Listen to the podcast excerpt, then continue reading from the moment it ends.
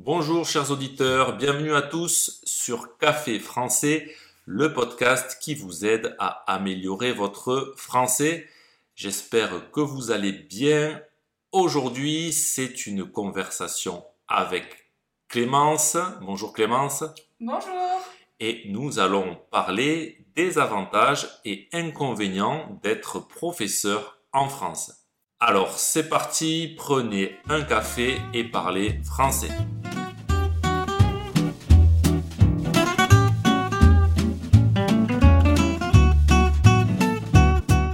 Clémence, est-ce que tu peux te présenter à nos auditeurs parce que c'est la première fois que tu viens dans ce podcast? Eh bien d'abord, euh, merci pour l'invitation. Je suis ravie de participer au podcast. Donc euh, moi je suis euh, enseignante en collège. J'enseigne les mathématiques. Et ça tombe bien parce que aujourd'hui nous allons parler des avantages et inconvénients d'être professeur en France. Pour ceux qui étaient avec nous mardi, j'ai expliqué le système scolaire français. N'hésitez pas à écouter ou à réécouter ce podcast. Alors Clémence, toi, tu es professeur de mathématiques, donc dans le second degré. Est-ce que tu peux rappeler rapidement ce qu'est le second degré? Oui, donc euh, le second degré, c'est ce qu'on appelle, nous, ça va, euh, ça englobe le collège et le lycée. Donc c'est des élèves qui sont entre la sixième et la terminale, et du coup qui ont entre 10, 11 ans jusqu'à 17 ans. Euh, pour travailler dans le second degré, pour un enseignant, il suffit d'avoir un diplôme qu'on appelle le, le CAPES et ça nous permet d'enseigner dans n'importe quelle classe du second degré. Alors les auditeurs sont entre de bonnes mains parce que tu es professeur dans le second degré, professeur de mathématiques. Et moi, pour ceux qui ne me connaîtraient pas, Gauthier, je suis professeur de français langue étrangère. On commence par quoi, Clémence? Par les avantages ou bien les inconvénients? On va partir sur du positif en premier. Les avantages, il y en a quelques-uns quand même. Le premier, à quoi tu penses quand on te dit avantage?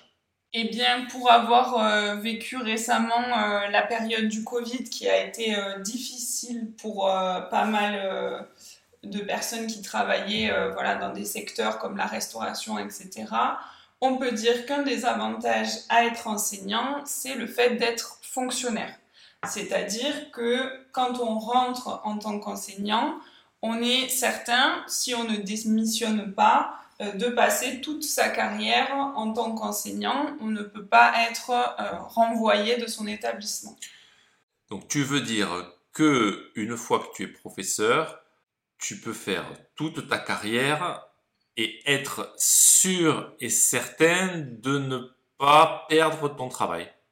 Exactement, c'est tout à fait ça.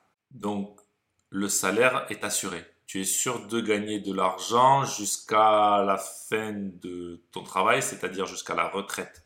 Oui, c'est ça. Si on ne demande pas de démissionner, on est certain, effectivement, tous les mois de pouvoir euh, bénéficier de son salaire, ce qui est une sécurité euh, de l'emploi non négligeable. Exactement. On dit en France que les fonctionnaires ont la sécurité de l'emploi. L'État français, le gouvernement, assure aux fonctionnaires d'avoir du travail et donc un salaire à vie, sauf évidemment s'ils s'en vont d'eux-mêmes ou s'ils font une faute grave. Deuxième avantage. Moi, je pense de suite à un avantage. Les vacances Combien de semaines de vacances tu as euh, alors du coup, euh, en tant qu'enseignant, on a 16 semaines de vacances par euh, année scolaire, par année voilà, civile on va dire plutôt. Donc on a deux semaines pendant les vacances qu'on appelle d'octobre, deux semaines de vacances à Noël, deux semaines en février, deux semaines en avril et ensuite les grandes vacances d'été qui vont généralement de du 1er juillet, voilà, début juillet jusqu'à euh, fin août, début septembre. Donc deux mois l'été, là, il faut avoir conscience, nous avons conscience qu'on fait rêver beaucoup de monde, on verra que ce ne sont pas toujours des vacances. On le verra dans les inconvénients. Mais c'est vrai que pendant 16 semaines, nous n'allons pas devant les élèves en classe. Il y a d'autres avantages? Oui, après, plus généralement, par rapport au métier d'enseignant, c'est vrai que nous avons quand même une grande liberté, notamment dans le secondaire. Euh, nous avons bien sûr des programmes à suivre, mais nous sommes libres de faire ce que nous souhaitons au sein de nos classes, euh, dans l'ordre que nous le souhaitons. Et en dehors de ça, il y a aussi des avantages, on va dire, extrascolaires, où euh, on a l'occasion de faire des sorties scolaires, des projets euh, qui sont extérieurs à la classe. Ça peut être des projets sur un projet artistique, de la danse, de la, de la littérature, de, du cinéma, etc. Et ça nous permet de découvrir de nouvelles choses avec les élèves. Tu fais référence, tu parles de ce qu'on appelle la liberté pédagogique, qui est en France quelque chose d'assez particulier. Je ne sais pas si cette liberté pédagogique existe dans d'autres pays, mais chez nous, on a des programmes, donc ce qu'on doit faire avec les élèves, mais en théorie, on est libre de l'enseigner de la manière que l'on souhaite. C'est ce qu'on appelle la liberté pédagogique. Ça nous laisse une grande liberté et on peut découvrir nous-mêmes et faire découvrir à nos élèves énormément de choses par cet intermédiaire-là. Est-ce que tu vois d'autres avantages ou est-ce qu'on passe aux inconvénients?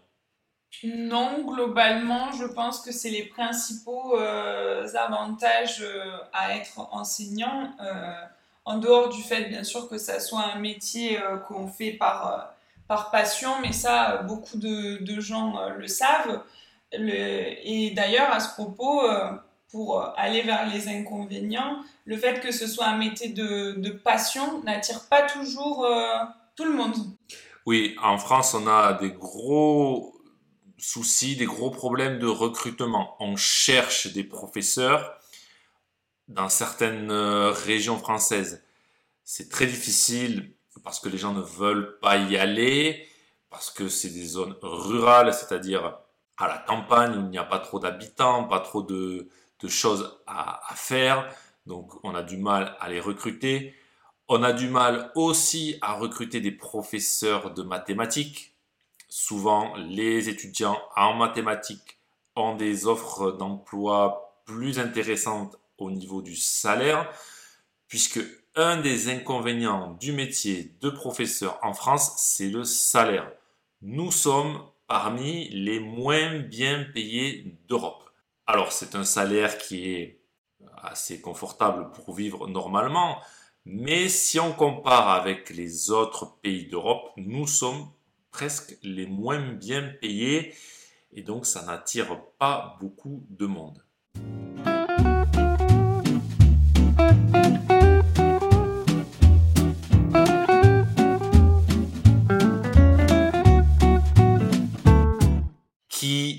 Pas assister à qui n'a pas suivi un cours avec un enseignant qui n'arrivait pas à maintenir la discipline dans sa classe, je dois dire que ça ne me fait pas rêver d'être enseignant dans une classe difficile, mais euh, malheureusement, des fois, ça arrive.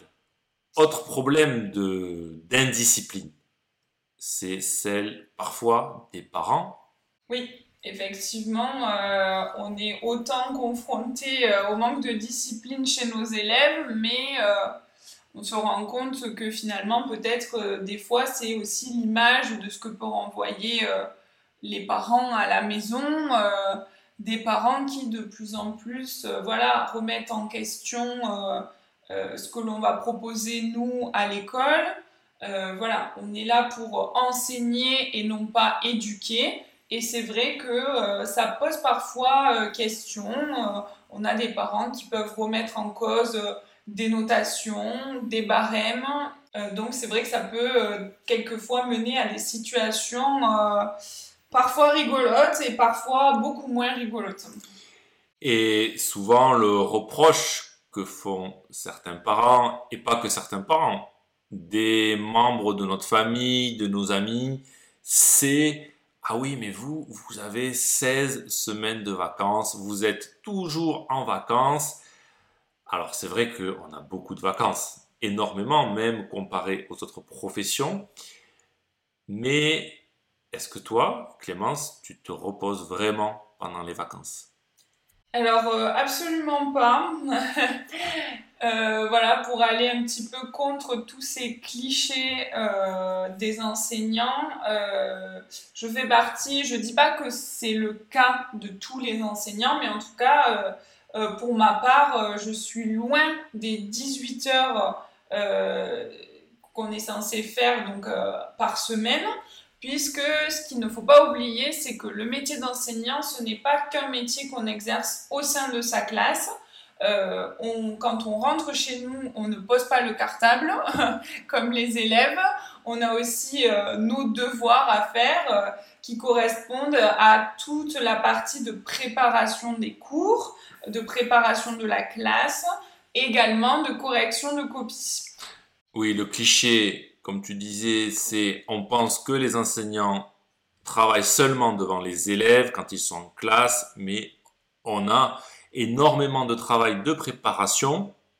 On prépare la classe et puis on corrige les copies, c'est-à-dire on corrige les exercices, les contrôles, les examens, etc. Dans le premier degré, c'est 24 heures devant les élèves. Dans le second degré, 18 heures devant les élèves. Mais en France, un professeur, un enseignant travaille en moyenne 43 heures. Donc davantage de temps de travail à la maison que de travail en classe. Comme un iceberg.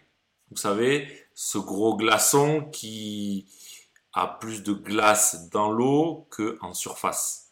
Il y a plus de glaçons immergés que de glaçons qu'on voit. C'est pareil pour les enseignants. Plus de travail invisible que de travail visible en classe. Bon, on parle des inconvénients, mais tu l'as un petit peu dit, le gros avantage, c'est que quand même, c'est un métier passion. Je ne crois pas qu'on peut exercer, qu'on peut faire ce métier si on n'est pas passionné.